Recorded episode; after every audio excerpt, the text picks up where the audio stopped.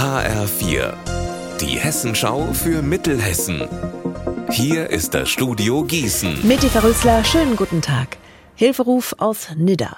Die Diakonie Dienstleistungen Wetterau GmbH steht offenbar kurz vor der Pleite. Sie ist Anbieterin für Alltags- und Demenzbetreuung und gehört zur Diakonie Hessen.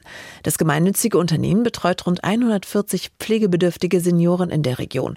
Nach eigenen Angaben droht ihm aber nun die Insolvenz. Alexander Gottschalk, was heißt das denn für die pflegebedürftigen Menschen? Im schlimmsten Fall heißt das, die Senioren verlieren schon Ende des Jahres ihre Alltags- und Demenzbegleiter.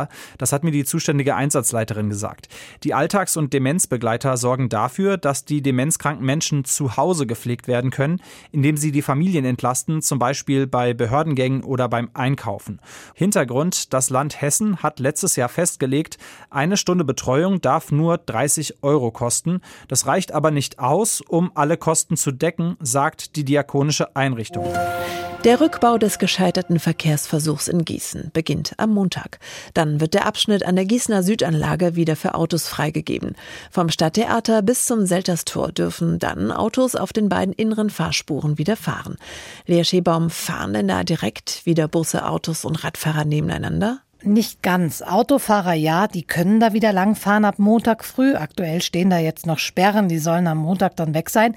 Busse fahren aber erstmal nicht auf dem Abschnitt, da dauert die Umstellung der Strecken einfach noch länger. Für Montag früh hat die Verkehrswende-Initiative aber auch direkt eine Demo dort angemeldet für den ganzen Tag zwischen 6 und 20 Uhr. Da kann es also trotzdem sein, dass es Verkehrsbehinderungen gibt. Am Sonntag heißt es in Biebertal im Kreis Gießen wieder strampeln, bis die Waden glühen. Der 17. Dünsberg Mountainbike Marathon steht auf dem Programm, ausgerichtet vom AMC Rottheim-Bieber.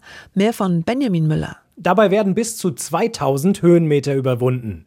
Zum ersten Mal sind auch gehörlose Biker am Start. Die richten hier die deutsche Meisterschaft des gehörlosen Sportverbands aus. Und wie im Vorjahr wird jeweils ein Euro der Startgelder an die Tour der Hoffnung gespendet. Unser Wetter in Mittelhessen. Gegen Abend kann es teilweise regnerisch werden. In der Nacht sinken die Temperaturen auf 9 Grad in Florstadt und 7 in Grünberg. Das Wochenende wird heiter bis wolkig. Ihr Wetter und alles, was bei Ihnen passiert, zuverlässig in der Hessenschau für Ihre Region und auf hessenschau.de.